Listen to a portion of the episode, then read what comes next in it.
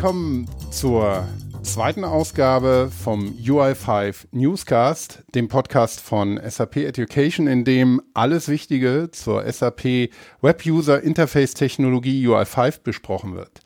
Mein Name ist Christoph Hafner und ich möchte in diesem Podcast, in dieser Podcast-Reihe zusammen mit den UI5-Kollegen von SAP einen Einstieg in diese Web-UI-Technologie geben und natürlich auch über alles Neue und Wissenswerte informieren. Der Podcast wird von Open SAP unterstützt, unserem SAP Education großen und kostenlosen Lernangebot zu allen wichtigen SAP und IT-Themen. Und auf deren Plattform werden wir auch mit unserem Podcast gehostet und dort findet man natürlich auch Informationen zu den einzelnen Episoden dieses Podcasts und natürlich auch Links, die hier erwähnt und besprochen werden. So, nachdem wir in der letzten Folge zusammen mit Andreas Kunz ein wenig die UI5 Geschichte und die Grundlagen behandelt haben, will ich heute zusammen mit Thorsten Hochreuter der Senior-Entwickler im UI5 Core-Team ist, über Data Binding sprechen. Wir gehen also von den eher allgemeinen Sachen und wie man den Anfang findet, jetzt ein bisschen tiefer in die Technologie. Thorsten, vielleicht erzählst du kurz was über dich und dann können wir auch direkt ins Thema einsteigen, denke ich, ähm, wie man das ähm, UI letztendlich mit Leben, also mit Daten und Inhalten füllen kann. Äh, jawohl, hallo, ich bin der Thorsten. Der Christoph hat mich ja gerade schon weitestgehend vorgestellt. Ich bin seit ja, bald fünf Jahren im UI5 Core Team. Unser Team macht so alle relevanten zentralen Dinge, die mit dem Framework zu tun haben, von dem Laden Modulen über Applikations-Startup bis hin zu allerhand Utility und Convenience Functions und natürlich auch sehr prominent ähm, das ganze MVC-Konzept und mhm. Dazu gehört dann auch unser Thema Data Binding. Mhm. Ja, da werden wir jetzt gleich mehr von hören. Auf jeden Fall bist du genau der Richtige für die Episode heute. Das ist hervorragend. Ich, ähm, ich würde sagen, wir, fangen einfach an, ähm, einfach mit der Frage, ähm, du, du, hast schon MVC erwähnt und, und solche Sachen, dass wir da ein bisschen Begriffe klären können. Aber zunächst mal, was ist eigentlich Data Binding? Was bedeutet das? Ja, Data Binding um, also ich würde vielleicht mal nochmal kurz dieses ganze MVC-Ding nochmal erwähnen. Ich mhm. glaube, ihr habt auch im letzten Podcast da das schon mal ein bisschen angedeutet. Ja. Das ist so mit eines der zentralen Konzepte, die unser Framework bietet. Ähm, M steht für Model, V für View, C für Controller. Das ist so ein ganz klassisches oder sehr bekanntes, ich nenne es mal Architektur-Pattern aus allerhand UI-Frameworks. Fast alle implementieren das. Es gibt ein paar wenige Ausnahmen, aber die meisten tun es und so halt auch UI5. Und wo Data Binding da ins Spiel kommt, ist im Prinzip der Mechanismus oder die Verbindungsschnittstelle zwischen dem Model und dem View. Ja, das bedeutet, ihr habt irgendwie Daten in euren Modellen stehen. Es können prinzipiell beliebige Daten sein und die sollen in irgendeiner Form von UI oder auf einem View angezeigt werden. Und in ganz, ganz klassischen Computerprogrammen hat der Programmierer das alles selber programmiert, hat schön irgendwo Daten aus irgendwelchen Variablen gelesen und in, in UI-Controls oder in irgendwelche Screens reingerendert und das ist heute in den meisten Fällen nicht mehr so. Und wir in UI5, wir haben durch dieses Data Binding eben einfach Mechanismen geschaffen, die es nahezu ohne Programmierung erlauben, Daten in irgendwelchen Modellen zu halten, also einigermaßen generisch abzulegen und die dann auch ohne großen Programmieraufwand ähm, in einem UI anzuzeigen, ohne dass da jetzt ein Entwickler noch groß ähm, ich sag mal, Anwendungslogik oder Controller-Implementierung liefern muss. Mhm. Das ist so im Wesentlichen, wie ich Data Binding beschreiben würde. Also kleines Beispiel wäre vielleicht, ihr habt irgendwo ein Textfeld in eurer, in eurem UI, ihr schreibt da irgendwas rein und das wird dann irgendwo so abgelegt in diesen Modellen, in diesen Models, dass ihr dann aus eurer Controller, aus eurer Anwendungslogik darauf zugreifen könnt. Und der umgekehrte Weg funktioniert natürlich auch. Mhm. Also gewissermaßen eine Struktur und ein Konzept, die wirklich die verschiedenen Dinge mehr oder weniger strikt voneinander trennen und ähm, das eben es auch für, für, die, für die Anwendungsentwickler leichter machen. Ähm, das ist ja ein Konzept, das ähm, bei ja, nativen Desktop-Anwendungen zum Beispiel zum Tragen kommt, aber eben auch ähm, im, im Web möglich ist. Was ist denn das Besondere am, am Data Binding äh, in, in einem Web-Framework oder im, im Web mhm. allgemein? Ähm, also du hast gerade schon Desktops erwähnt. Da ist das in der Regel je nach Anwendungssituation meistens ein bisschen einfacher, weil Daten und UI auf der gleichen Maschine liegen. Im Web ist es ja typischerweise so, dass die, dass die UIs eben auf den Client-Geräten laufen, also auf eurem Desktop-Rechner, auf euren Mobile-Geräten, irgendwo unterwegs auf dem iPhone können Webseiten geöffnet werden. Da laufen dann Webanwendungen komplett clientseitig und das ist ja auch das, was UI5 bietet, ein clientseitiges UI-Framework. Die Daten allerdings kommen dann halt in den meisten Fällen, also für sehr komplexe Anwendungen auf jeden Fall, für triviale Anwendungen vielleicht nicht unbedingt, aber die kommen in der Regel aus einem Server, sprich äh, irgendwo aus einem Backend-System, die stehen da in irgendeiner Datenbank, irgendwo liegt eine Middleware dazwischen, es gibt allerhand Konstrukte, die die Sachen aufbereiten, in Protokolle verschachteln und ans UI schicken und solche Geschichten. Ähm, das ist somit, glaube ich, das, was das Data Binding im Web so ein bisschen abhebt von klassischen Desktop-Anwendungen klar, auf Desktop-Ebene gibt es natürlich auch ähm, Datenbank-Schnittstellen, die irgendwie angesprochen werden, aber man muss sich in der Regel nicht mit einer Netzwerkschicht beschäftigen oder nicht immer, aber sobald man irgendwie ins Web geht, hat man auf jeden Fall allein durch die Tatsache, dass man einen Browser verwendet, immer irgendwie eine Netzwerkschicht dazwischen, da liegt dann so ein HTTP dazwischen, es werden Requests geschickt, es müssen Responses verarbeitet werden. Das ist so das, was, glaube ich, den Unterschied da ausmacht, würde ich sagen. Hm. Genau. Und ich, ja, ich denke, im, im, also Data Binding im Web, ähm, aber auch gerade in mobilen Szenarien zum Beispiel, ist ähm, eine ganz wichtige Sache, weil wenn man sich anschaut, was man heute an, an Bandbreite, an, an Applikationen hat, nicht nur im Bereich Business ja, ja. Auch, auch alles, was äh, private Sachen äh, angeht, ähm, das meiste läuft ja nicht mehr völlig autonom und, und abgeschlossen auf einem Gerät, sondern es steht immer ein Datenaustausch mit einem wie auch immer geartetem Backend im, ja, genau. eigentlich im Zentrum, ne? Ja, also das, was wir bei der SAP in erster Linie so als Lösung für dieses ganze, wie stricke ich denn das UI mit einem, mit einem Backend-System zusammen anbieten, ist natürlich OData. Ich denke, da können wir nachher auch noch ein bisschen drüber reden. Ähm, das ist letztlich eigentlich nur ein Protokoll, mit dem Daten übertragen werden können, die dann aus unterschiedlichsten Backend-Systemen kommen. Das müssen nicht mal unbedingt SAP-proprietäre Systeme sein, das können auch, auch allerhand anderer Datenbanken sein. Da gibt es Open-Source-Implementierungen von solchen Protokollen. Theoretisch bietet dir UI5 auch die Möglichkeit, beliebige Protokolle zu implementieren. Das, also der Browser hat nativ ähm, HTTP-Requests zur Verfügung, mit denen du einfach Web-Services ansprechen kannst. Typischerweise nimmt man da so RESTful, nennt man das Web-Services, die Ressourcen einzeln adressierbar machen. Ähm, OData gehört zum Beispiel auch dazu, ist auch RESTful. Und die Hauptimplementierung, die wir liefern, ist OData, aber es ist prinzipiell auch alles andere möglich. Mhm. Ähm, jetzt klingt das alles so ein bisschen so, als, als wäre das immer zwingend an so ein Backend gekoppelt. Ich habe das vielleicht so ein bisschen falsch dargestellt. Ähm, ich denke, man muss da auch nochmal eine Sache ein bisschen rausheben. UI5 kann auch vollständig kleinseitig laufen. Also es ist nicht zwingend notwendig, dass man Daten immer nur aus einem Backend lädt. Also wenn man sich jetzt sehr einfache Applikationen vorstellt, die einfach eine abgeschlossene Datenmenge beinhalten, dann kann die auch einfach mit dem, mit dem Laden der Applikation direkt mit ans UI übertragen werden. Das kann dann also auch bedeuten, dass wir vollständig clientseitig ähm, laufen können.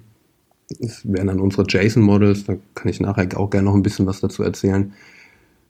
Das sind, sind Modelle, die, die keine Backend-Anbindung haben. Das heißt, dieses ganze MVC-Ding läuft dann da vollständig im UI ab. Da gibt es dann auch nichts, was irgendwie nochmal an Requests rausgeht. Und das muss jetzt nicht nur für eine abgeschlossene Datenmenge sein. Das Netz setzt man auch gern ein, wenn man irgendwelche berechneten Daten hat. Also du berechnest dir irgendwelche Werte im UI, seien es irgendwelche Preise von, von irgendeiner Buchung oder sowas und, und legst die kurzfristig mal im UI ab und dann kannst mhm. du die in, in anderen Screens oder in anderen UI-Elementen darstellen, ohne dass du da jetzt direkt eine Backend-Verbindung brauchst. Also das ist durchaus auch möglich. Mhm.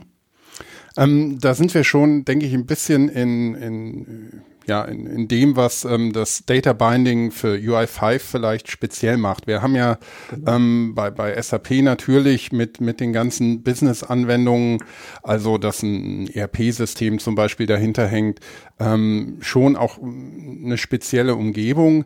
Ähm, mhm, und ja. bei, was wir in der ersten Folge auch, auch umrissen hatten, ähm, äh, UI5 ist natürlich ein Framework, das ähm, sowohl für Desktop als auch für mobile Szenarien äh, gedacht ist. Was ist denn das Spezielle am UI5 Data Binding? Also UI5 ist oder die, die, zumindest die UI-Controls, die in UI5 drinstecken, als auch natürlich der Core sind responsive. Das heißt, da lässt sich das letztlich auf jedem, jedem Gerät ausführen, ob das jetzt ein Desktop oder ein Mobile Device ist, das hast du ja gerade selber schon mal gesagt. Ähm, der Unterschied oder das, was UI5 an der Stelle vielleicht ein bisschen speziell macht, ist nicht nur diese Responsiveness, sondern dass du halt mit einem Coding, also ohne große Anpassungen, deine Applikation letztlich auf allen, allen Geräten ausführen kannst. Und was das Data Binding dir da halt erlaubt, ist, dass du dich nicht wirklich drum kümmern musst, ähm, wo kommen die Daten her, weil wenn du ähm, jetzt einen UI-Controller hast und du bindest Daten aus einem Modell, dann ist das alles so generisch bei uns implementiert, dass es dir eigentlich als Applikationsentwickler egal sein kann, wo die Daten herkommen, ob die von dem Modell irgendwie aus einem Backend-System geladen werden oder ob das Modell die Daten einfach schon direkt vorhält in, in ganz normalen JavaScript-Objekten. Das ist im Prinzip beliebig austauschbar. Wir haben also da eine Art, ich nenne es mal Eventing-Schicht zwischendrin liegen, die kapselt das alles sauber, das sind alles die gleichen Events, die gefeuert werden. Ähm, da kann sich die Applikation natürlich auch reinhängen. Im einfachsten Fall muss sie das nicht. So, ich sage mal hier wieder triviale Anwendungen, die, die brauchen das oft gar nicht. Das sind die Controls, die wir in dem Framework, als, als also unsere Standard Open Source Bausteine, die sind alle völlig ausreichend, um, um auch komplexere Apps damit zu bauen, ohne großen Programmieraufwand. Das heißt, ähm, das ist, würde ich sagen, einer so der Hauptvorteile, dass sich ähm, der Anwendungsentwickler darauf verlassen kann, dass wenn er so ein Binding erzeugt, und das ist in der Regel relativ einfach, man muss das letztlich nur deklarativ hinschreiben, wie ist der Datenpfad und dann wird dieses Binding für dich unter der Haube während des Startens der Applikation erzeugt und du musst dich um, um keine Programmieraufwände in deiner Controllerlogik kümmern und hast dann natürlich auch um, keine Konsistenzprobleme. Ja, das heißt, wir halten durch den Lifecycle im Framework alle Daten komplett konsistent. Wenn sich irgendwas in den Modellen ändert, wird das automatisch an die verwendeten UI-Controls weiter propagiert. Die sorgen automatisch dafür, dass sich die entsprechenden Teile des Bildschirms neu rendern. Da muss sich niemand irgendwie drum kümmern und der andere Weg funktioniert natürlich auch. Also du änderst irgendwas an so einem Control, stellst dir jetzt irgendwie so einen, ja, so einen Slider vor, du bewegst den von links nach rechts und während du das tust, werden mitunter halt auch die Daten direkt im Modell geupdatet und andere ähm, UI-Elemente, die auf die gleichen Datensätze gebunden sind in diesem Modell, adaptieren sich auch oder rendern sich gleichzeitig neu. Also das ist quasi seamless, könnte man sagen. Mhm. Genau. Das sind, würde ich mal sagen, so für den Anwendungsentwickler so mit der Hauptvorteil, dass einfach der, der Programmieraufwand auf ein Minimum reduziert wird. Keine Controllerlogik, keine spezielle Backend-Logik, wo man irgendwie jetzt noch von Hand Request schicken müsste oder sowas, ja, das sind alles Sachen, die liefern wir out of the box mit, zumindest für OData und für einfache JSON-Daten. Alles andere ist aber, was wir so haben, so gestrickt, dass jeder Anwendungsentwickler das theoretisch auch beliebig erweitern kann. Also wir sind quasi Enterprise ready an der Stelle, aber mhm. so offen für, für Erweiterungen, dass jeder die Use Cases umsetzen kann, die er, die er eben noch, noch erfüllen muss. Mhm. Und ähm, in ähm, das, also das Data Binding ähm, definiert in äh, UI5 ist alles dann in JavaScript, nehme ich an. Also genau, ja, da, JavaScript. Damit ist es ähm, programmiert, also umgesetzt. Mhm. Und ähm, da wär, wäre von meiner Seite vielleicht nochmal die Frage, ich hatte das auch in der ersten Episode schon generell mal mhm. angesprochen, ähm, das ist jetzt sehr komfortabel gelöst für den, für den Programmierer. Ähm, wie hat der denn die Kontrolle darüber, dass auch ähm, die zum Beispiel die Kommunikation mit dem Backend-System über einen OData-Service ähm, reibungslos läuft und wie, wie kann er ähm, schnell Fehler finden, wenn, wenn irgendwas nicht funktioniert, wenn ein Timeout ist, also es zu lange dauert, bis man vielleicht Antwort vom Backend-System bekommt, weil ähm, JavaScript ja jetzt keine kompilierte Sprache ist, ich also auf mögliche Fehler vielleicht erst durch Testen ähm, ja, gewahr ja. werde. Ja, das, ähm, das ist so ein klassisches Problem mit JavaScript. Das ist nun mal eine, ist eine Skriptsprache, muss man klar sagen. Die ist sehr, sehr mächtig, sehr ausdrucksstark, hat wahnsinnig viele Features, die ähm, es erlauben, sehr, sehr schnell auch sehr, sehr komplexe Anwendungen zu implementieren. Also im Prinzip alle, alle UIs der oder die modernen UIs, die, die in der SAP so entwickelt werden, die sind typischerweise eben mit UI5 gebaut und entsprechend auch mit JavaScript. Und ich denke jetzt mal, wir werden durchaus ähm, komplexe Anwendungen hier bauen, gerade wenn man so ein bisschen in die analytische Ecke geht, wo dann irgendwelche aggregierten Daten aufbereitet werden. Aber das Fehler finden und suchen, das ist natürlich immer ein bisschen eine Herausforderung. Das ist letztlich auch, muss man sagen, ein bisschen erfahrungsabhängig für oder von den Webentwicklern. Letztlich muss man irgendwann, also ich, erzähle mal so ein bisschen, wie das bei mir war. Irgendwann fängt man an, so mit Console-Log-Statements zu debuggen. Und irgendwann kommt man dann aber an den Punkt, wo man sich einfach aneignen muss, wie der Debugger funktioniert. Und äh, gerade im Speziellen die, die modernen Debugger, also der von Google Chrome, ähm, insbesondere bietet wahnsinnig viele Möglichkeiten, um, um eben so Fehler zu finden, auch wenn es eine, ähm, oder speziell gerade, weil es eine interpretierte Sprache ist, ist da auch mhm. sehr viel möglich. Da können alle Variablen eingesehen werden. Es gibt eine komplette Netzwerkprotokollierung, die man auch exportieren kann. Wenn jetzt bei so ich sag mal, losgelösten Systemen mit, mit Backend-Anbindungen irgendwelche Requests scheitern, dann entweder wird es von, von uns schon entsprechend gelockt, also unsere Models, im speziellen so Data Model, fängt diese Fehler natürlich ab und pro, ja, bietet quasi ein bisschen bessere Loggings, als was der Browser nativ machen würde. Der wird dann vielleicht auch noch beschrieben, warum ein Request gefailt ist, vielleicht weil die weil das Protokoll missachtet wurde, weil das, das, über das Format, in dem der Request gestellt wurde, der war falsch oder das Backend hat mit einem speziellen Fehler geantwortet. Irgendwie, es konnte zum Beispiel auf einer Spalte nicht gefiltert werden oder solche Sachen. Das formatieren wir dann auch richtig und locken das sauber raus. Und wie gesagt, die, die Netzwerkprotokollierung von Chrome im Speziellen ist sehr, sehr gut. Da lässt, lässt sich genau nachvollziehen, war das ein HTTP 1 oder HTTP 2 Request, war es ein Post, ein Get, ähm, was stand so drin, was kam zurück. Das wird auch dann schön gepasst. Man kann dann also auch irgendwelche XML Files und, und, und JavaScript oder JSON-Files auch auf und zuklappen und kann sich da durchnavigieren und eine Suche funktioniert sehr gut.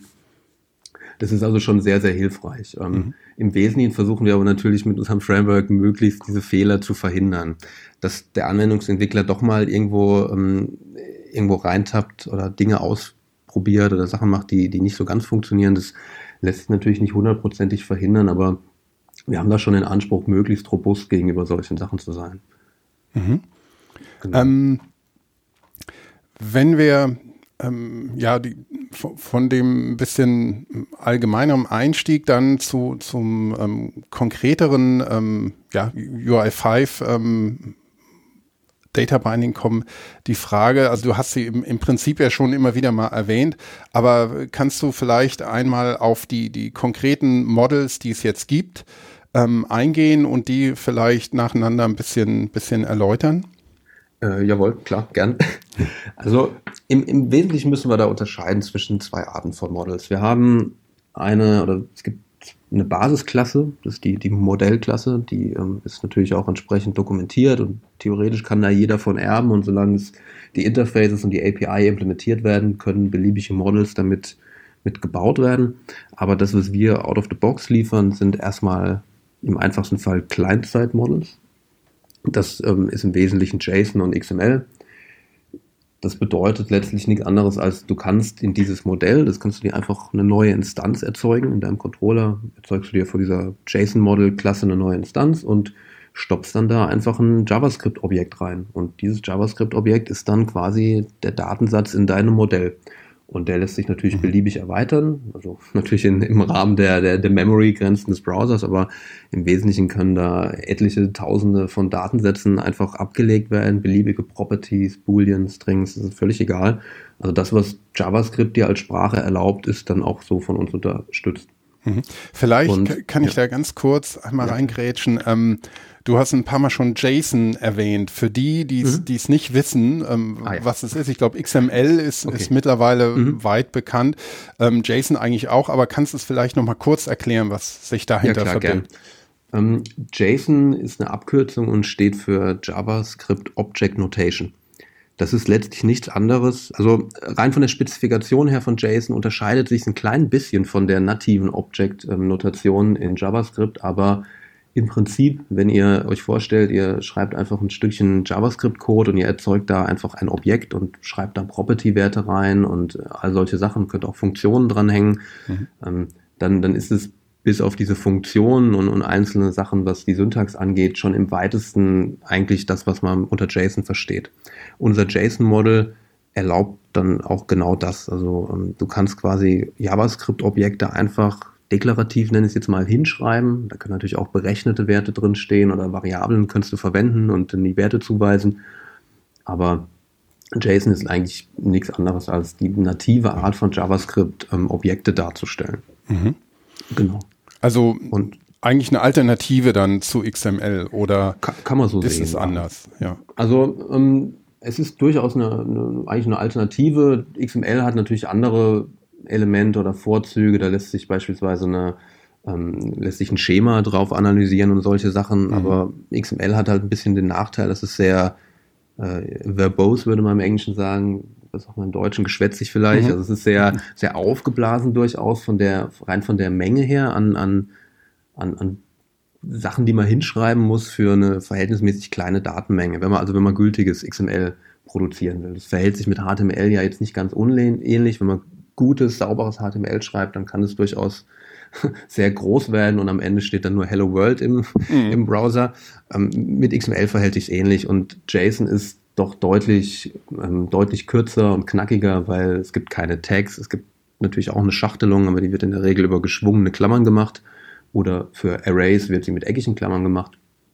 Aber das sind alles Sachen, die einfach hingeschrieben werden, die, also wenn man sich das so im Vergleich mal ansieht, bestimmt nur auf ein Drittel der Größe reduziert werden kann.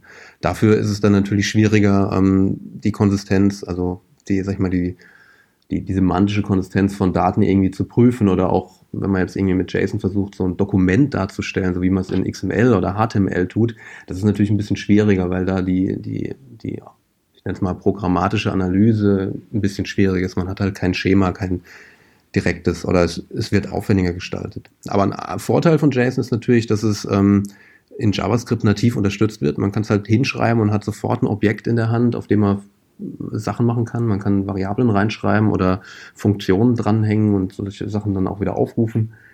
Und der Browser unterstützt eine, eine, ein natives Parsing und auch ein Stringify von JSON. Das heißt, man kann aus einem Objektliteral in JavaScript einfach einen, einen, kompletten String erzeugen mit einem einzigen Befehl nativ im Browser und umgekehrt aus so einem String auch wieder ähm, ein Objekt erzeugen. Das ist mit XML mitunter ein bisschen aufwendiger. Auch da hat der Browser natürlich Möglichkeiten, so Document Parser oder XML Parser sind da schon dabei, aber es ist auch ein bisschen aufwendiger als mit JSON. Mhm. Genau. Ähm, ja, das sind ähm, letztendlich die Client-Side-Models dann, ja. Die das beschreiben. Dann gibt es genau. aber noch, noch einen Typ. Richtig. Ähm, die Client-Side-Models, wie gesagt, da ist alles im Client vorhanden, da gehen keine Requests raus, außer vielleicht dem Initialen, um so eine JSON- oder XML-Datei zu laden. Jetzt gibt es aber auch Situationen, in denen es einfach überhaupt nicht machbar ist, allein durch die Datenmenge oder auch durch die unbekannte Art der Daten ähm, alles im UI zu halten. Ja, also wenn wir jetzt an so typische SAP-Systeme zum Beispiel denken, da sind Millionen, Milliarden von Datensätzen drin, die können unmöglich alle in einem einzigen JSON-File irgendwie über das Netzwerk geschickt werden und dann auch garantiert nicht allein durch die Memory-Beschränkungen im Browser, schlimmer noch auf Mobile Devices irgendwie dann ähm, verarbeitet werden. Und genau für solche Fälle gibt es dann serverseitige Models und das eine, was wir anbieten, ist das OData-Model.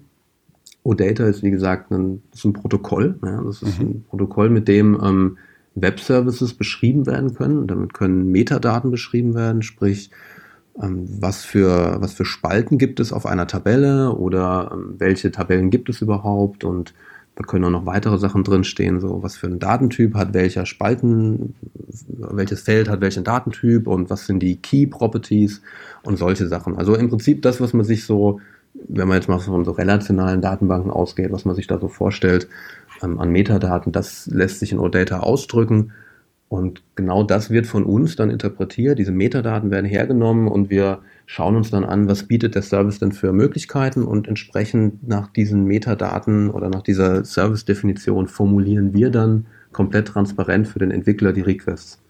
Das bedeutet also, anstatt einfach alle Daten irgendwie aus so einem Service zu laden, lädst du vielleicht bloß von einer Tabelle, in der 10 Millionen Datensätze drin sind, vielleicht nur die ersten 100. So. Mhm. Oder wenn du dann dir vorstellst, du hast eine Tabelle in, in UI-Control beispielsweise, unsere, ähm, ich glaube, der Namespace ist sap.ui.table.table. Mhm. Das ist also eine der, der typischen oder mit der wichtigsten Controls, die wir so anbieten. Das ist eine klassische Tabelle und da würdest du ja dann irgendwann auch mal durchscrollen. Du wirst nicht alle eine Million Datensätze anzeigen, sondern halt erstmal nur 100 Stück und dann scrollst du runter. Was, was soll denn jetzt passieren, wenn da dann nichts mehr ist? Weil irgendwann sind die 100 Datensätze erschöpft. Mhm. Und genau das ist dann, wo dann unser serverseitiges OData-Model ins Spiel kommt und nämlich dann wieder nachfolgende Requests schickt, um einfach das nachzuladen, was jetzt denn noch fehlt oder was angezeigt werden sollte. Und so laden wir dann in der Regel in, in kleineren Stücken Elemente. Und es geht natürlich nicht nur für, für ganze Tabellen, es geht auch für einzelne Datensätze können geladen werden. Die können dann über eine Art Fremdschlüsselbeziehung referenziert auch noch mitgeladen werden. Ähm, du kannst einzelne Property-Werte selektieren. Du musst also nie gezwungen, zum Beispiel die komplette, den kompletten Datensatz zu laden. Man kann sagen, mich interessiert einfach nur die, die ID-Spalte oder ich möchte nur den, den Vornamen von einem Mitarbeiter bekommen, um den irgendwo anzuzeigen. Und du kannst es also sehr feingranular einstellen, was für Daten geladen werden sollen. Und die Art, wie du das machst, also rein von der Art, wie du solche Bindings dann hinschreibst, deklarativ in XML-Views oder auch in, in, JavaScript programmiert, die ist identisch zu dem, wie du es wie in JSON machen würdest. Mhm. Und alles, was dann backendseitig oder Metadaten getrieben passiert, das ist komplett transparent für den Entwickler. Mhm. Ähm, vielleicht da eine, eine, Zwischenfrage, wenn du, ja. du hast jetzt die, die Tabelle, die mit Datensätzen äh, befüllt wird, angesprochen, dass ja quasi das Paradebeispiel gerade ähm, bei, bei äh, SAP Use Cases wahrscheinlich, okay, genau, ja. also wird, wird oft vorkommen. ähm, nur nochmal für, fürs Verständnis, wenn, wenn ich da jetzt ähm, eine gewisse Anzahl von Datensätzen reingeladen habe und dann durch die Tabelle scrolle als Benutzer, ähm, wie wie flüssig äh, kann ich das dann als Entwickler gestalten? Habe ich, ähm, ne, kann ich frei wählen, wie viele Daten ich da rein will? Also ist ähm, der, der Browser ähm, Speicher die Grenze oder ähm, gibt es vom Framework her ähm, Grenzen, also was weiß mhm. ich, 100 äh, Datensätze und dann muss ein neuer Request und nochmal neu geladen werden? Wie, wie ist da das Konzept? Ähm, also tatsächlich ist es wirklich so, dass die, dass der Browser-Speicher deine Grenze ist. Also ähm, natürlich irgendwann ist das erschöpft, was du halt im, auf deinem kleinen Device halt vorhalten kannst. Mhm. Aber im Prinzip kannst du da, ich nenne es jetzt mal beliebig, im, mit dieser Beschränkung eben Datensätze dir ans UI laden. Ähm, was es dann für Auswirkungen hat, dass es vielleicht irgendwann mal einfach langsamer wird, weil dein Gerät die ganze Zeit am, am Speicher äh, herumschaufeln ist. Das kann passieren, aber es, es ist sehr, sehr selten. Also da muss, da muss schon viel passieren, dass, dass du in solche Situationen reinläufst. Mhm. Aber die Frage nach diesem Scrollen oder wie flüssig das ist, letztlich kannst du da als Entwickler ähm, je nach Control drauf Einfluss nehmen. Jetzt, mhm. Wenn wir die Tabelle als Beispiel nehmen, da musst du gar nichts tun. Ähm, unsere, wir nennen die dann Grid Table, weil die so wie ein Raster aufgebaut ist. Und es gibt auch noch die Responsive Table. Das geht dann wie sap.m.table. Die verhält sich ein klein bisschen anders, aber ich rede jetzt erstmal nur von der Grid Table, ähm, die, die hat einen, eine Art Buffering-Mechanismus drin eingebaut. Das heißt, während du runterscrollst, wird noch bevor du das Ende des gerade geladenen Bereiches ähm, erreicht hast, wird sofort wieder ein weiterer Request rausgeschickt, der, der die nächste Page lädt. Also wir, lädt, wir nennen das Paging. Das ist auch so ein relativ gängiger Begriff eigentlich, weil mhm. du quasi Seite für Seite aus einer großen Datenmenge rauslädst und dadurch kannst du quasi endlos runterscrollen und immer wieder wird automatisch im Hintergrund für dich nachgeladen. Und idealerweise sind deine Services oder deine Netzwerkverbindungen so schnell, dass du das als Nutzer gar nicht mitkriegst, sondern dass es einfach, einfach so fluppt. Aber das kann natürlich dann auch ein bisschen doof äh, ausgehen, wenn jetzt dein, dein Backend-System langsamer ist, dann musst mhm. du halt vielleicht doch mal ein bisschen warten. Aber im Idealfall kannst du quasi endlos nach unten scrollen und es wird immer wieder nachgeladen. Mhm. Und ich habe gerade die, die Responsive Table erwähnt. Ähm, die verhält sich so ein bisschen wie, also die, die hat so ein Growing Feature, nennt sich das. Das musst du dir vorstellen, wie die Google-Bildersuche. Ja, da suchst du ja auch erstmal nach einem Bild, dann kriegst du so 100 Bilder vielleicht angezeigt. Mhm. Wenn du dann runterscrollst an die Kante, dann wird nachgeladen. Und so ähnlich verhält sich auch die Responsive Table. Also das ist wirklich vergleichbar mit so einem, so, so einer Google-Bildersuche oder so einem, ich meine, der eine oder andere kennt wahrscheinlich so einen 9-Gag-Thread oder so, wo man runterscrollen, dann kommt mhm. immer wieder, das nächste wird hinterhergeschoben. Ja. So, das sind so die, die Arten, wie es typischerweise funktioniert. Du kannst es natürlich auch ähm, je nach Control noch ein bisschen konfigurieren oder als Entwickler da dich nochmal in Events reinhängen und noch ein paar Sachen anders machen. Aber das ist schon alles so gebaut, dass es eine möglichst flüssige User Experience bietet und auch von der Usability her angenehm ist zu benutzen, dass du nicht das Gefühl hast, es sollte jetzt hängen. Und in der Regel sind unsere Renderings, die unsere Controls liefern, so optimiert, dass es dann auch alles sauber ineinander reingebaut wird, ohne dass wir zu viel Overhead erzeugen. Mhm. Genau. Gut. Im Idealfall. Ja, im ja, okay. Probleme kann es natürlich immer geben, weil ähm, ich denke mal, eine Webanwendung ist immer ähm, irgendwo auch ein, ja, ist fragiler als, als andere Konzepte. Mhm, ähm, ja, auf jeden Fall. Aber ähm, generell denke ich, ähm, haben wir damit also das Client-Side-Model und das Server-Side-Model ähm, einmal ganz gut umrissen. Ähm, kannst du vielleicht dann ähm, im, im Folgenden ein bisschen erklären, welche Bindings es dann mhm. tatsächlich gibt? Ja, also ich, ja, Binding an sich ist, äh, ist ein sehr großer Begriff, da versteckt sich viel dahinter. Das ist so, aber neben den Modellen, in denen dann wirklich die Daten drin liegen, eigentlich so das interessante Konzept. Also mhm. du musst dir vorstellen, ähm, die, die, die Verbindung zwischen Model und View, die passiert halt nicht einfach direkt zwischen Model und View, sondern da liegt natürlich noch eine für den Entwickler typischerweise ähm, transparente Schicht dazwischen. Und das ist das, was wir Bindings nennen. Im Prinzip sind es auch wieder nur Instanzen von JavaScript, ähm, Klassen nenne ich es mal, mhm. die wir intern erzeugen, je nachdem, was gerade gebraucht wird. Also wenn du dir jetzt vorstellst, wir haben gerade über so Tabellencontrols gesprochen, die brauchen in der Regel eine Art Listenverbindung. Ja? Das ist also nicht nur ein einzelner Datenwert, der angezeigt wird, so der Vorname von jemandem oder irgendwie die, die Mitarbeiternummer oder der, der Preis von irgendeinem Produkt, sondern das sind in der Regel mehrere Datensätze, die dann wiederum einzelne Properties haben. Und ähm, um mal ganz vorne mit dem Allereinfachsten anzufangen, das sind eben diese Einzelwerte, die in irgendwelchen Datensätzen drinstecken und das nennt sich halt einfach Property Binding. Mhm. Ja, das ist ein Property von, von einem Datensatz und wir versuchen da generische Begriffe zu verwenden, die, die auf alles zutreffen, also sowohl auf, ich sag mal, kleinseitige Daten wie aus dem JSON oder aus dem XML. XML würde man vielleicht eher Attribute sagen. Im, im JavaScript-Bereich ist es dann eher Property. Also wir verwenden den Begriff Property hier, also für solche Einzelwerte, die in irgendeiner Art von Objekt drinstehen. Und ähm, Property ist auch ein Begriff, der im OData dann genauso auch wieder verwendet wird. Das sind dann quasi die Einzelwerte von einem Datensatz. Jetzt stell dir vor, du hast ein Product oder ein, also ein Produkt und das hat jetzt einen Namen. So, dann ist der mhm. Name ein Property und das Produkt ist halt das Objekt außenrum. Und diese Property Bindings, die sind eigentlich nur dafür gedacht, um Einzelwerte zu binden. Und die werden von uns automatisch erzeugt, wenn wir erkennen, dass ein Property Binding benötigt wird. Das heißt, du hast jetzt irgendwie ein UI-Control. Ähm, nehmen wir einfach mal an, so ein, so ein, Label. Das ist halt einfach nur ein Text, der dargestellt werden soll. Ähm, und dieses Label-Control hat jetzt ein Text-Property. Und du würdest dieses Text-Property binden gegen einen Wert im, im, in deinem Modell, dann wissen wir, ah, okay, das Text-Property ist, wie der Name sagt, ein Property, also müssen wir ein Property Binding erzeugen, was genau nur diesen einen einzelnen Wert bindet und mehr ist dann da auch nicht drin. Mhm. Genau. Wenn du jetzt ähm, sowas hast wie eine Liste, also wie in unseren Tabellencontrols, dann ähm, würdest du ja nicht irgendwie ein Property von unserem Tabellencontrol binden als Entwickler, sondern du würdest ähm, eine Aggregation binden.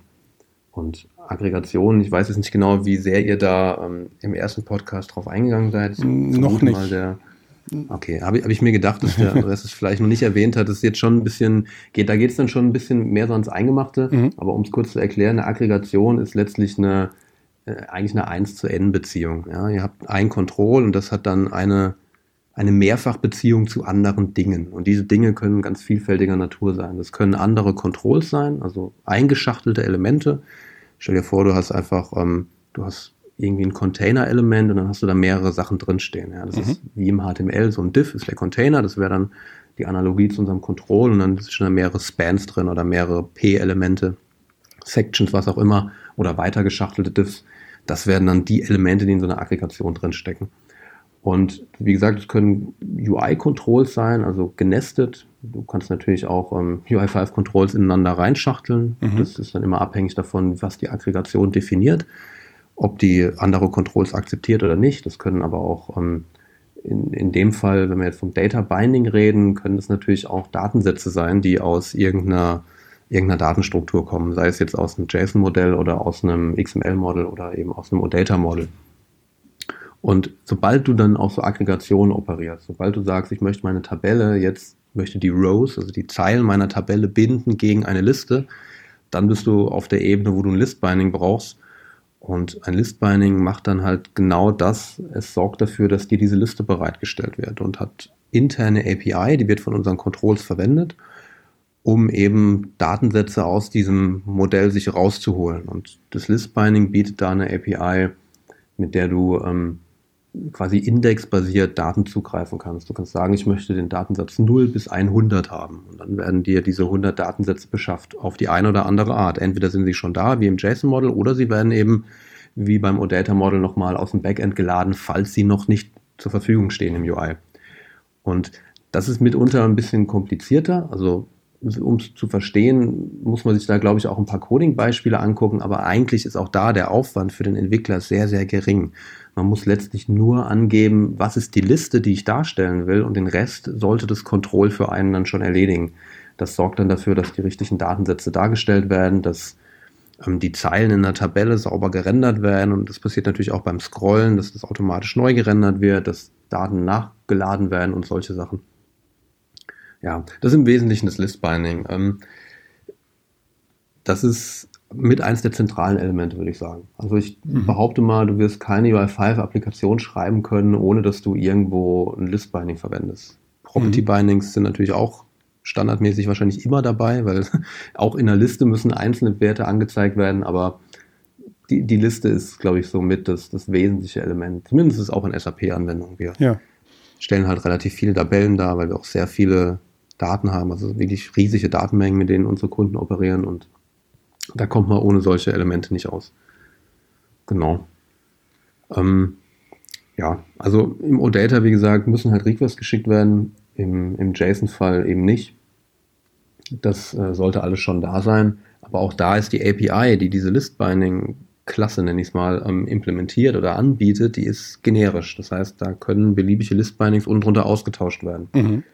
Ähm, ich, ich, kann da gerne ein bisschen drauf eingehen. Wir haben da zum Beispiel einen ganz interessanten Use Case. Das ist typischerweise der, so, so ein Testfall. Ja. Du hast jetzt halt irgendwie, du möchtest einen Unit-Test schreiben oder, oder einen Selenium-Test oder also irgendeine Art von Visual-Test vielleicht und willst Daten irgendwie anzeigen. Jetzt ist es aber so, du kannst wahrscheinlich nicht äh, den ganzen Tag deine Regressionstests oder auch jede Nacht gegen irgendwie echte Backend-Systeme laufen lassen, die wer weiß wo stehen, vielleicht gar nicht zur Verfügung stehen und dann würden die Tests fehlen und solche Sachen.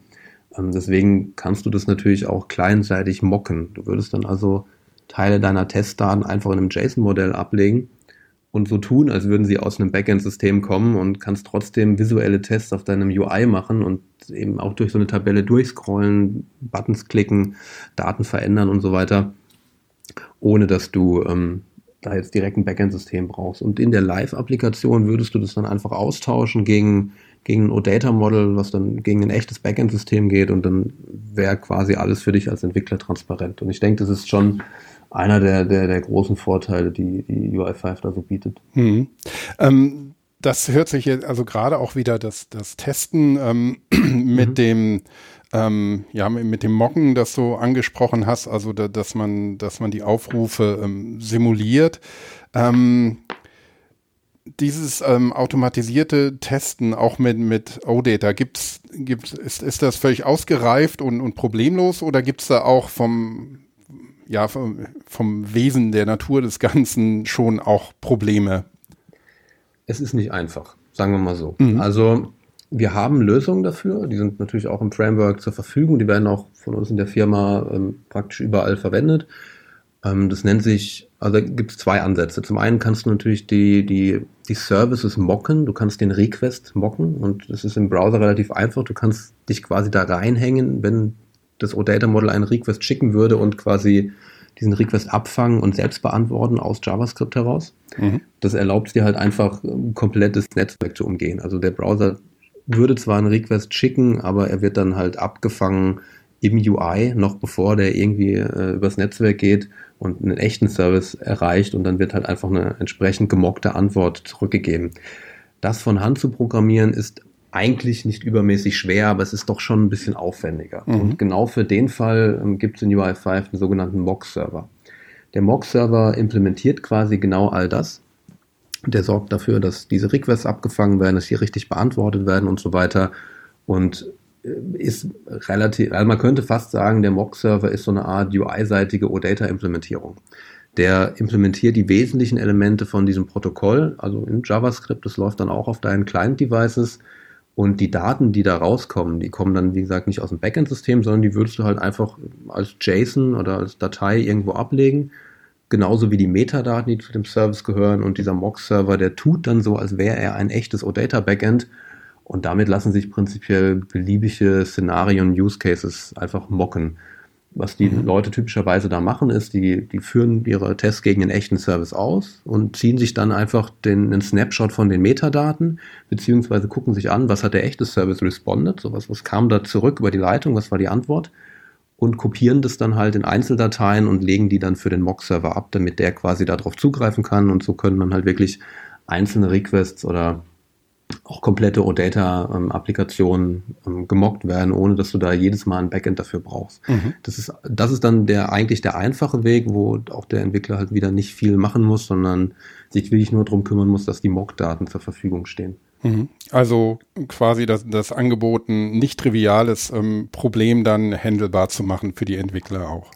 Genau. Und ich denke immer, also gerade was das Testen angeht, aber auch was ähm, das Entwickeln generell angeht, ist es ja, sind die Anforderungen an ein Framework wie ähm, UI5 gerade im Business-Umfeld äh, ja doch relativ hoch, weil ja. es ja auch immer mal um Mission Critical ähm, Anwendungen ähm, gehen kann, also wo wirklich auch ähm, das, der, der Kern von den Geschäftsprozessen von einem Kunden betroffen ist und wo ja, man ja schon eine, eine sehr hohe Verlässlichkeit ähm, von, von den Systemen braucht. Und zwar nicht nur im, im, im Backend, ähm, sondern auch natürlich im, im Frontend, ähm, in dem sich ja. dann der Endnutzer bewegt. Ja, das ist richtig. Also ähm, wir haben natürlich so auch als Firma den Anspruch, die, die bestmögliche äh, Qualität abzuliefern. Und wir im UI5, wir haben praktisch für alles, was, was wir so ausliefern, auch Unit-Tests, die sind natürlich auch Open Source, die kann man sich auch gerne im, im, im Repository angucken und ist natürlich auch immer einer so der ersten Einstiegspunkte, wenn man mal ein bisschen wissen will, wie funktioniert eigentlich eine API, man guckt sich mal den Unit-Test an, weil da in der Regel alle schmutzigen Sachen, die im, im Worst Case passieren können, abgedeckt sein sollten. Mhm. Und dann entweder kriegt man eine, eine, einen guten Überblick, was sollte ich nicht tun, was würde zu Fehlern führen oder was muss zu Fehlern führen. Die sind ja auch entsprechend abgetestet, diese Fehlerfälle. Oder wie verwende ich eine API richtig? Mhm. Und wir haben, ähm, also wir intern verwenden hauptsächlich QUnit, also zumindest für unsere UI-seitigen Tests. Wir haben natürlich auch ähm, einzelne Sachen, die so auf Node basieren, da, da kommen dann Sachen wie Karma zum Einsatz, aber das, das eigentlich Relevante oder was für einen Entwickler, der jetzt auch speziell mit Data Binding arbeitet, ähm, relevant ist, sind wahrscheinlich unsere ganzen QUnit-Tests. QUnit ist auch ein Framework, ist auch ein Open Source Framework, was wir da verwenden, was halt für die Testausführung sorgt. Das bietet dann so Sachen, dass man ähm, Properties miteinander vergleichen kann. Also es hat dann auch ähm, Funktionen, um Objekte auf ihre tiefe Gleichförmigkeit ähm, zu prüfen, also nicht einfach nur zu gucken, ob, ob die ersten drei Properties stimmen, sondern ob das auch in geschachtelten Objekten bis zu einer gewissen Tiefe richtig ist. Mhm. Dann lassen sich ähm, Timing-Verhalten testen. Es gibt also auch da Möglichkeiten. Xenon ist eins dieser Frameworks, was wir einsetzen, mit dem du ähm, ja, einfach Delays abprüfen kannst. Also gerade wenn du ähm, im Web arbeitest, dann musst du ja immer irgendwie mit so einer Asynchronität umgehen. Ja? Mhm. Du schickst einen Request und du weißt nie, wann ein Backend antwortet. Du weißt manchmal auch nicht, wann, wann ein UI antwortet, wann da ein Request irgendwie zurückkommt und irgendwie musst du eben mit dieser Asynchronität umgehen und ähm, das sind alles Fälle, die wir abtesten müssen, speziell wenn wir mit so OData-Geschichten arbeiten, die halt auf ein Backend-System zugreifen, müssen unsere Controls als auch unsere ganze Data Binding oder unsere Core Framework-Schicht, die muss einfach damit umgehen können, dass manchmal ein Request früher kommt, manchmal ein bisschen später. Und da gibt es auch Mittel für Applikationen, ähm, beispielsweise OPA-Tests, also OPA steht für One-Page Application. Mhm. Ähm, das ist auch ein Test-Framework, was wir mitliefern, mit dem relativ High-Level-Tests gebaut werden können. Also da können dann einzelne Buttons geklickt werden und man kann testen, ob der eine Screen gerendert wurde, ob die Navigation funktioniert hat, ob die richtigen Daten angezeigt werden. Also das geht ein bisschen über, es ist mehr so in Richtung Integrationstest zu sehen. Also Unit-Test, wie gesagt, verwenden wir QUnit, aber da lässt sich auch alles andere einsetzen. Aber das, was unsere Applikationsentwickler hier so intern verwenden, ist hauptsächlich OPA für eben Integrationsszenarien. Mhm. Und da kommt es im Wesentlichen auf Timing an. Und das ist mitunter ein sehr schwieriger Punkt zu lösen, aber da bieten wir einige Sachen, die einem dabei helfen, der Mock-Server, wie gesagt, ist eine Sache. Auch da lassen sich Latenzen einstellen. Da kann man auch mal einen Request ein bisschen verzögern und sagen, der braucht jetzt mal zwei Sekunden statt mhm. nur 200 Millisekunden. Und dann muss man halt gucken, wie verhält sich mein UI und verhält sich's richtig. Mhm. Genau. Also durchaus komplex, aber ähm, wir bieten schöne Sachen, die das hoffentlich alles ein bisschen angenehmer gestalten für den Entwickler. Mhm. Ja, das ist, denke ich, ein ganz wichtiger Punkt. Und ähm, dass man dadurch auch, also nicht nur, dass es komfortabel, angenehm ist, sondern dass man damit auch die, die Fehlerwahrscheinlichkeit senken kann. Ähm, vielleicht, wir haben so ein paar Hintergrundgeräusche. Das liegt einfach daran, dass wir dich in deinem Büro heute erwischt haben. Und ja. ähm, von daher, wir, wir schrauben nicht hier nebenbei noch irgendwelche Sachen, sondern haben dich wirklich am Arbeitsplatz. Ähm, genau, in deinem, hier wird hart am Framework geschraubt. Genau, da wird am Framework geschraubt. Das ist gut. ähm, ähm, vielleicht, wir sind jetzt ein bisschen abgeschweift, machen wir nochmal ja, Klammer zu und Klammer zu und sind dann wieder ähm, bei den, ähm, bei dem Bindings. Ähm, du hattest das Property Binding erwähnt und das List Binding. Ähm, mhm. es gibt noch andere Bindings wie Tree Binding, ja. Analytical Binding. Vielleicht kannst du dazu ganz kurz nochmal ähm, äh, ja. was erklären. Genau, also äh, Wer beim Zuhören jetzt schon das Gefühl hatte, oh, List-Binding ist vielleicht ein bisschen komplizierter, ähm, ich hoffe, ich konnte es gut rüberbringen. Die wirklich komplizierten Sachen, sage ich mal, die kämen dann jetzt. Mhm.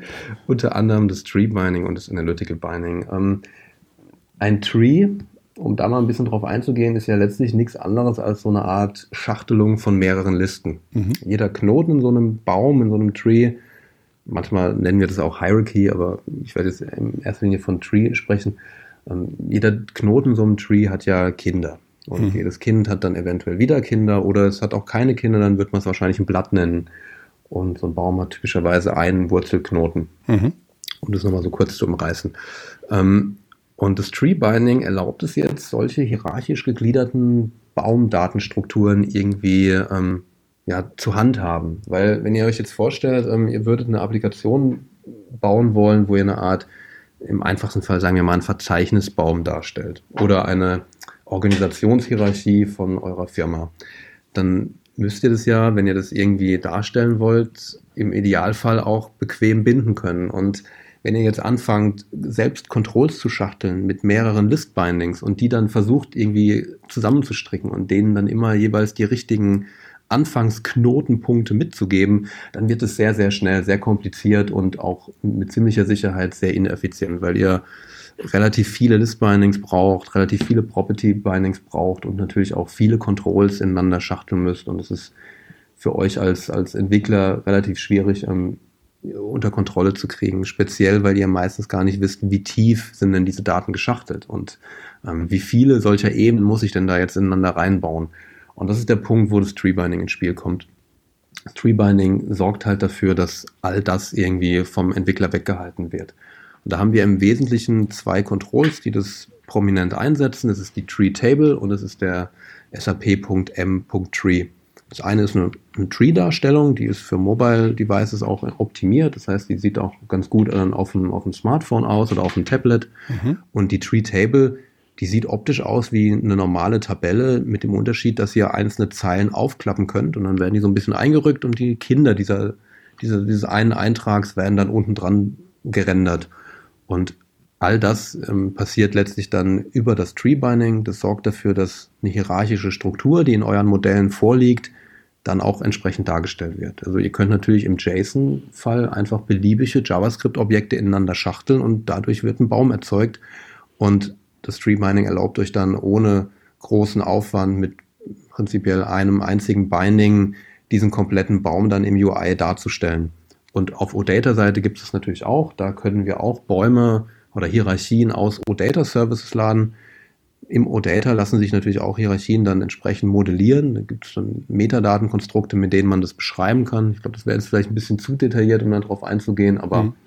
du kannst in den Metadaten formulieren, welche Spalten gehören zu der Baumstruktur, wie referenzieren die eventuell auf andere Tabellen oder auf andere ähm, Datenstrukturen innerhalb eures OData Service.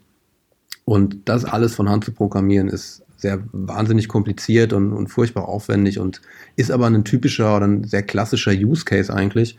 Und dafür gibt es eben das Tree Binding. Das hält das Ganze von euch fern. Das sorgt dann auch dafür, dass wenn ihr so durch einen Baum navigieren wollt auf OData-Seite, dass die richtigen Requests rausgehen, dass keine Daten zu viel geladen werden, dass auch das Paging in so einem Tree richtig funktioniert. Das ist ein sehr, sehr schwieriger Fall, den die Leute gerne unterschätzen, weil ähm, du kannst halt nicht nur auf einer Ebene ein Paging machen, sondern in einem Baum halt auf mehreren Ebenen. Und die müssen dann aber auch sauber ineinander geschachtelt werden und sauber abgeschlossen werden. Und das ist letztlich das, was unsere Tree-Bindings machen. Mhm. Ähm, ja, Dann, war vielleicht jetzt ein bisschen länglich, aber, nee, aber es ist durchaus glaube, ein kompliziertes Thema, glaube ich. Eben, also man, man, es gibt Dinge, die, die kann man nicht in einem oder zwei Sätzen einfach mhm. äh, ausreichend ja, erklären. Ähm, wir haben ja auch die Zeit, also das ist, das ist doch alles gut. ähm, und das Analytical Binding äh, interessiert mich ja. auch noch, weil analytische Daten, ähm, es, es ist ein spezieller Use Case, aber analytische Daten und äh, Aggregationen sind ja doch auch mhm. bei SAP-Anwendungen ähm, jetzt nicht ja, ungewöhnlich. Genau, also in, ich glaube, es kommt nicht nur in SAP-Anwendungen vor, dass, dass man irgendwie Daten aggregieren will, oder um es mal nochmal kurz zu erklären, aggregieren versteht man im Prinzip das Verdichten von einer großen Datenmenge auf, auf, auf, auf eine kleinere Datenmenge. Im einfachsten Fall stellt ihr euch jetzt mal sowas vor wie eine, wie eine Tabelle, eine Datenbanktabelle, da habt ihr jetzt verschiedene Kostencenter drin. Ja. Ihr habt irgendwo eine Firma, die hat verschiedene Abteilungen und jede Abteilung hat irgendwie ein Kostencenter und auf jedes dieser Kostencenter werden irgendwelche Ein- und Ausgaben gebucht. Jetzt muss man das natürlich irgendwie visualisieren, weil kein Mensch oder auch kein, kein äh, Finanzanalytiker sich jetzt irgendwie ohne Ende Datenbankspalten angucken will, sondern der möchte es in einem schönen UI sehen. Und die Aggregation kommt dann ins Spiel, wenn du sagst, okay, ich möchte jetzt einfach meine kompletten Daten, also jeden Einzelposten, jede Ausgabe, die ich habe, gruppieren nach diesem Kostencenter, um dann am Ende zu wissen, welche Abteilungen haben jetzt eigentlich am meisten ausgegeben, welche waren am sparsamsten. Und dieses Aggregieren sorgt dann auch dafür, dass die Daten ähm, automatisch zusammengerechnet werden. Und da muss man sagen, das passiert aber alles im Backend. Das ist nicht, was UI5 kann oder auch macht. Also wir lassen da tatsächlich die Finger von. Wir fangen nicht an mit JavaScript ähm, irgendwelche äh, Finanzdaten zusammenzurechnen, weil so ähm, so robust ist dann die, die Sprache, mit der wir hier arbeiten müssen, mhm. nicht. Ja. Sondern das passiert natürlich dann im Backend und in SAP-Systemen dann auch maximal präzise. Da werden dann die, die, die Eurobeträge auch korrekt zusammengerechnet. Und um solche Daten jetzt darstellen zu können, brauchst du ein Binding, was ein bisschen spezieller ist als die anderen. Ähm, ein Analytical Binding verhält sich ähnlich wie ein Tree Binding. Also das ist auch im Prinzip eine hierarchische Struktur, weil in dem Moment, wo du Daten gruppierst, kannst du diese Daten ja nochmal weiter gruppieren. Also du kannst jetzt nicht nur nach den Kostencentern gruppieren, sondern auch nach den einzelnen Positionen, zum Beispiel Ausgaben für Flüge oder Ausgaben für, äh, für Büromaterialien, für Computer und so weiter. Und auch die werden dann nochmal untergruppiert. Also mhm. du erzeugst dann da quasi eine dynamische, hierarchische Struktur auf der dann aggregiert wird. Und wie gesagt, das passiert dann alles im Backend, aber OData bietet Mittel oder es gibt Spezifikationen in OData, die von uns UI-seitig als auch von SAP Backends implementiert werden und ähm, dies eben erlauben, solche analytischen, ich nenne es mal hierarchisch strukturierten oder gruppierten Daten dynamisch anzufragen. Also du kannst dann auch in einer Analytical Table, die sieht auch ähnlich aus wie eine Tree Table, kannst du dann sagen, ich möchte jetzt diese Spalte gruppieren und dann formuliert das Analytical Binding die korrekten Requests, damit das Backend dann genau diese Gruppierung und diese Aggregation auch berechnet. Und das ist, wie gesagt, ein sehr spezieller Use Case, aber mit einer der, der, der, der sehr schönen, wo auch sehr coole Sachen bei rauskommen, weil du das mhm. Ganze halt nicht nur für Tabellen verwenden kannst, sondern auch für Charts. Mhm. Und Charts genau. sind eine, eine, sehr dankbare Art eben, um so analytische Daten irgendwie darzustellen, also ein Tortendiagramm, Balkendiagramme für irgendwelche Zeitreihen oder so. Und auch da liegen unter diesen Charts ähm, typischerweise Analytical Binding Instanzen, die dann die Daten beschaffen und so aufbereiten, dass sie einfach gebunden werden können. Also das Binding macht hier wirklich nur ähm, die Aufbereitungsarbeit und die Requestarbeit ans Backend, aber nicht die eigentliche Aggregation. Das ist, glaube ich, ganz wichtig, dass man das irgendwie verinnerlicht. Mhm. Ja, aber wie du schon gesagt hast, ein ganz wichtiger Punkt für die Datenvisualisierung, die ja auch immer, immer wichtiger wird, weil die Komplexität der Daten ja auch zunimmt über die Zeit und die schiere genau. Datenmenge genau. natürlich auch. Also man braucht nur an das Internet der Dinge Wächst, zu ja. denken, genau, welche Unmengen an Daten äh, produziert werden, ausgewertet werden und eben ähm, ja verdaubar dargestellt werden müssen, dass man wirklich schnell erkennt, ähm, was Sache ist. Und wir wollen jetzt nicht genau. auf Datenvisualisierung eingehen. Wir sind ja bei ähm, eine Stufe da, darunter. Was äh, passiert davor? ähm, haben wir damit alle ähm, wesentlichen Binding-Methoden ähm, oder Bindings ähm, äh, besprochen? Im Wesentlichen würde ich sagen, mhm. ja. Gut. Ähm, vielleicht kann ich an der Stelle noch mal so einen kleinen Recap machen. Was haben wir, was haben wir gelernt? Ähm, zum einen, was Data Binding generell ist, was es ähm, im Web und in, in Web-Anwendungen bedeutet. Ähm, du bist eingegangen auf das spezielle Data Binding ähm, in UI5 und mhm. ähm, dann welche Models es gibt, hast du äh, umrissen und dann ein bisschen ausführlicher erklärt, welche Bindings ähm, es gibt. Ich glaube, damit haben wir das, das Thema schon, schon sehr umfänglich einmal ähm, jetzt aus Podcast-Perspektive behandelt. Ja. Ähm, mich würde, na, würden natürlich zwei Sachen noch interessieren. Auf der einen Seite, ähm, welche Herausforderungen, Probleme ähm, gibt es ähm, ähm, aktuell? Wo, wo siehst du noch ähm, ja, den, den Bedarf an, an Verbesserungen? Und ähm, ja, was ist, ist für die Zukunft geplant? Was ähm, steht an beim Thema Data Binding in UI5? Okay, ähm, um mit dem zweiten anzufangen, da mhm. fällt mir nämlich gerade was ein. Und zwar, ähm, wir haben jetzt relativ viel von OData gesprochen. OData ist ja jetzt nicht nur ein einziges abgeschlossenes, für immer in Stein gemeißeltes Protokoll, sondern es mhm. hat ja auch immer wieder neue Versionen. Und das, was wir im UI5 Core Team entwickelt haben und auch warten und stabil halten natürlich, ähm, ist die V2-Version. Ähm, und es wird aber in einem, in einem Nachbarteam wird derzeit ähm, OData V4 entwickelt. Also besser gesagt, die Spezifikation gibt es. Es gibt auch schon Backend-Implementierungen dazu. Und jetzt wird da äh, ordentlich dran gearbeitet, dass das dann auch im, im UI5-Framework aufgeht, dass du dann halt auch Services ansteuern kannst, die ähm, eben nicht nur auf der V2-Protokollversion aufsetzen, sondern auf der V4 Version. Ähm, was genau jetzt die Unterschiede sind, kann ich dir jetzt auch hundertprozentig nicht sagen. Ich bin in dem OData V4-Thema nicht ganz so tief drin wie in V2, aber ähm, da gibt es durchaus, gerade was den analytischen Fall angeht, einige Verbesserungen. Das sind so mhm. einige Lessons learned, die aus dem Analytical und auch aus dem Tree-Bereich ähm, so ein bisschen herausgekommen sind. Und um dann auf die erste, äh, den ersten Punkt nochmal ein bisschen einzugehen, das, also Tree Binding und Analytical Binding waren mitunter schon so die, die knackigen Punkte, wo man gerade im OData-Bereich dann auch gemerkt hat, dass das Protokoll vielleicht noch nicht für die V2-Version noch nicht immer ganz, ganz so einfach zu benutzen war. Also das ist für den Entwickler erstmal, würde ich sagen, zweitrangig, weil du als Programmierer da gar nicht so mit in Berührung kommst für uns, aber als Framework-Entwickler auch unter dem Gesichtspunkt der Performance ist es dann halt doch schon einer der, der kritischen Punkte gewesen. Und wir haben da viel Zeit investiert und auch sehr viel Fortschritte gemacht und einige dieser Lessons learned die wir da so hatten, also die Probleme, die wir festgestellt haben als Entwickler, die jetzt wirklich von Hand auch noch Requests schicken müssen. Also wir sind ja die Leute, die wirklich dann das Backend ansprechen. Das mhm. macht ja dann letztlich nicht der Applikationsentwickler. Ähm, wir haben da einige Sachen bei gefunden, die ein bisschen schwieriger waren und die sind dann in die V4-Spezifikation natürlich eingeflossen, um das alles ein bisschen leichter zu machen, Daten effizienter anfragen zu können und idealerweise natürlich auch noch ein bisschen mehr Performance dann rausholen zu können. Mhm. Um aber vielleicht noch ein klein bisschen tiefer einzugehen auf, auf die Sache mit den, mit den Stolpersteinen und Fallstricken. Ähm, das Data Binding nimmt dir halt wahnsinnig viele Aufgaben ab. Und man muss halt ein bisschen aufpassen, dass man sich da nicht zu sehr drauf ausruht, weil mhm. es ist nicht allmächtig. Es ist sehr ja. mächtig, es kann wahnsinnig viel leisten und es erlaubt es dir im Prinzip auch ohne eine einzige Zeile Controller-Code oder nahezu ohne Controller-Code eine komplette App zu starten, die Daten anzeigt, wo du Sachen in ein UI reinschreiben kannst und dann werden die in deine Modelle geschrieben und du kannst im Modell Daten ändern und die erscheinen im UI.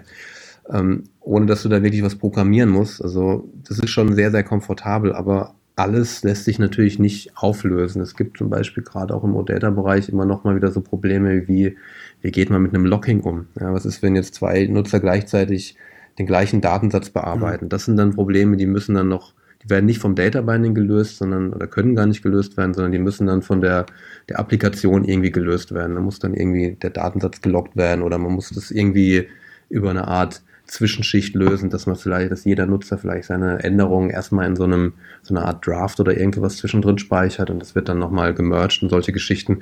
Also ähnliche Probleme, wie, wie man, wie der Programmierer so, so aus der, aus der Versionsverwaltung irgendwie kennt. Wie geht man mit Konflikten um?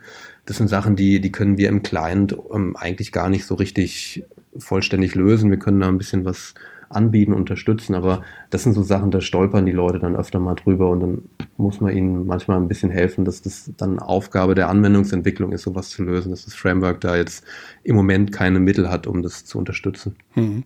Ja, ich denke auch, also als, als Framework-Entwicklungsteam äh, könnt ihr natürlich nicht jeden möglichen Fall, der bei der Anwendungsentwicklung ja, auftritt, nicht. dann abdecken oder abfedern und, und ähm, bombensicher machen. Aber ähm, ich glaube, dass, also so, so wie ich es verstehe, ist das schon ein, ein Ziel, ein, ein wirklich zuverlässiges Framework hier ähm, zu bauen. Und ähm, gerade genau, in Bezug ja. auf Data Binding ist es bei SAP-Anwendungen natürlich äh, wirklich in des Pudels Kern, das, das sicher zu ja, machen. Ja. Also wir haben generell sehr viele datengetriebene Anwendungen und ich denke auch die meisten anderen Anwendungen, die draußen in der, der Welt irgendwie gebaut werden, sind im Kern auch eigentlich immer datengetrieben.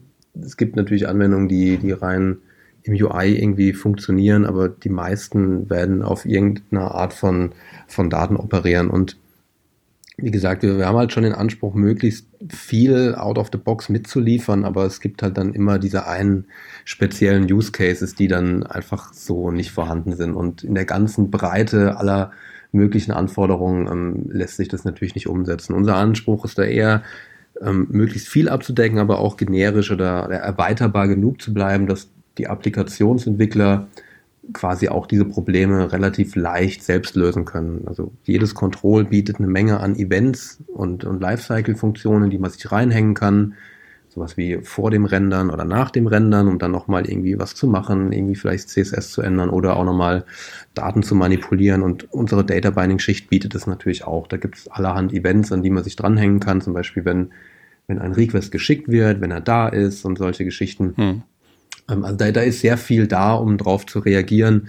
Aber ich bin mir sicher, es gibt genug Use Cases, die, die wir gar nicht so ähm, in erster Linie betrachtet haben, die dann aber irgendwo auftauchen und die vielleicht aber auch dann nicht mit dem generischen Konzept, was wir haben, vereinbar ist, weshalb wir das dann auch nicht irgendwie versuchen, auf unserer Seite im Framework umzusetzen, sondern allenfalls den Applikationsentwicklern dann helfen, die, diese Probleme ähm, selbstständig zu lösen. Hm. Und wie gesagt, der Open Source Gedanke ist ja auch, dass Leute contributen können und wer immer dann irgendwelche Probleme feststellt oder, oder bessere Ideen hat, der darf natürlich gerne auf unserem ähm, GitHub auch einfach einen Pull-Request erstellen, eine Issue aufmachen. Wir beantworten dann natürlich auch Fragen zu solchen Themen oder gucken, dass da äh, keine, keine Bugs irgendwie drin sind und ähm, tracken das natürlich auch intern, wenn dann irgendwelche Issues bei uns aufgemacht werden.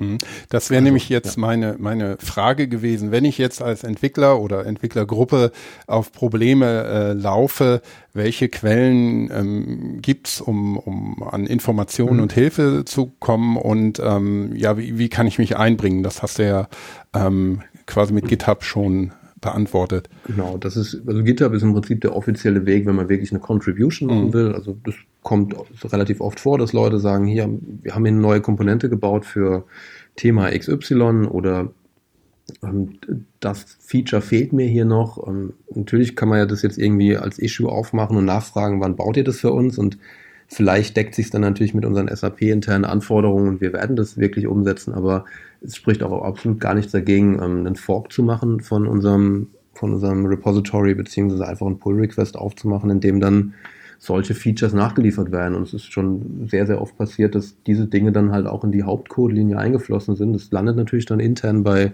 irgendeinem Entwickler, der sich mit dem Thema auskennt oder der an solchen Klassen, Dateien, Komponenten etc. arbeitet und mhm. dann fließt es mitunter ein. Das wird natürlich vielleicht noch mal ein bisschen verändert oder manchmal fragen wir nach, ob, ob derjenige, ähm der den Pull Request aufgemacht hat, noch ein paar Tests dazu schreiben kann oder so. Aber ähm, im Wesentlichen sind wir da natürlich immer dankbar, wenn, wenn die Community solche Probleme löst. Und ein anderer Kanal abseits des GitHubs ist natürlich ähm, auch Stack Overflow. Da werden relativ viele Sachen mittlerweile zu OpenUI 5 gefragt und auch mhm.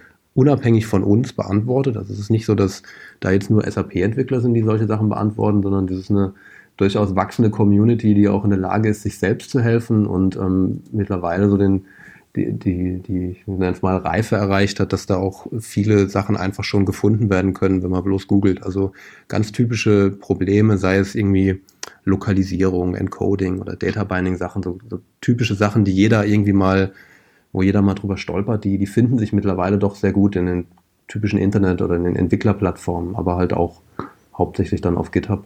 Mhm. Und es gibt natürlich auch die, die offizielle ähm, äh, Dokumentation und äh, API-Reference. Ja. Ähm, das werden wir dann alles, also ich werde zusehen, dass wir die Links, die, die, ähm, die es dazu gibt, auch nochmal zusammenstellen und sie mhm. an den, an den Podcast auf der OpenSAP-Plattform mit ranheften. Ähm, ja, wir sind jetzt schon bei einer guten Stunde angekommen, Thorsten. Ähm, ja. Wie sieht's aus? Meinst du, wir haben damit ähm, erstmal Data Binding auskömmlich ähm, behandelt oder gibt es noch einen Punkt, den du noch gerne mhm. erwähnen würdest, der noch wichtig ist? Ähm, ich denke, wir haben eigentlich alles Relevante mal so ein bisschen zumindest angerissen. Natürlich mhm. kann man in einer Stunde jetzt nicht ähm, in die Tiefe einsteigen. Klar. Das Einzige, was ich da wohl jedem ans Herz legen würde, der da mit ein bisschen was machen will oder der auch generell lernen will, wie UI5-Anwendungen entwickelt werden, der sollte auf unserer offiziellen Dokumentation, auch die findet sich natürlich im GitHub verlinkt und ähm, auch natürlich per Google und ich denke, du hängst es dann noch an den Podcast mhm. dran. Ähm, einfach mal die Tutorials anschauen. Wir haben relativ gute und auch moderne oder neue Walkthroughs, die, die schön durch das ganze Konzept führen, wie entwickle ich eine UI5-Anwendung nach Best Practice. So, was, mhm. was kann ich da so machen? Wie muss ich meine Anwendung kapseln, dass sie auch leicht portierbar ist auf, auf unterschiedliche ähm, auf unterschiedliche Plattformen, sprich, äh, worauf muss ich achten, dass ich ähm, keine, keine browserspezifischen Sachen verwende und dann crasht es auf einmal im Internet Explorer oder im Firefox oder so. Das mhm. gibt so ein paar Fallstricke, aber das sind Webentwicklungsallgemeine Probleme. Und natürlich haben wir einen Data Binding Walkthrough, der auch im Prinzip alles, was wir jetzt so heute besprochen haben, nochmal schön ausführlich erklärt, schrittweise von den ersten Property Bindings im JSON-Modell bis hin zu dann komplexen OData-Sachen und das an, äh, alles anhand von Coding-Beispielen. Also das ist, glaube ich, das, wo, wo man anfangen sollte, wenn man sich wirklich mal, also dann auch hands-on mit dem Thema beschäftigen will. Sehr gut. Ähm, schön. Damit haben wir dann das The äh, Thema Data Binding für heute ähm, behandelt. Ich hoffe, es hat allen Hörern was gebracht und auch Spaß gemacht zuzuhören. Vielleicht noch ein, zwei Housekeeping-Geschichten ähm, zum Podcast selber. Wir haben mit dem Podcast ja jetzt ähm, gerade erst angefangen, sind bei der zweiten Episode. Das Ziel ist es, ähm, wie schon eingangs gesagt, einen Lernpodcast zum Thema UI5 ähm, zu entwickeln und fortzuführen. Im Moment ist es noch ein bisschen ähm, eine äh, ein äh, ja, einseitige Kommunikation, die vor allem von unserer Seite an euch, liebe Hörer, kommt. Ähm, wir wollen daran arbeiten und das auch ein bisschen interaktiver gestalten, also dass wir uns noch bei den Möglichkeiten ähm, in der Navigation im, im Podcast selber ähm, verbessern wollen, zum Beispiel mit Kapitelmarken und solchen Sachen, ähm, dass wir ähm, mit Online-Player uns noch verbessern. Also wir arbeiten da an verschiedenen Sachen. Im Moment ist alles noch relativ einfach und, und geradeaus. Ähm, aber nur, dass ihr wisst, dass wir da dran sind und wem es gefällt, der kann uns gerne auf iTunes, wo man den Podcast unter ähm, UI5 Newscast findet, auch gerne ein paar Sternchen geben. Thorsten, an der Stelle möchte ich mich dann bei dir auch nochmal ganz herzlich bedanken. Das war sehr gut alles dargestellt. Ich habe viel gelernt heute. Vielen Dank das dafür. Und ähm, ja, wir machen weiter. Wir haben einige Themen auf der Agenda, sind die noch ein bisschen am Sortieren. Es wird definitiv ähm, eine äh, weitere Folge natürlich geben und noch mehr. Und ähm, an der Stelle können wir für heute einen Deckel drauf machen, denke ich. Nochmal vielen Dank an Thorsten Hochreuter, Senior-Entwickler im UI5 Core-Team bei SAP. Und bis auf bald. Danke. Tschüss.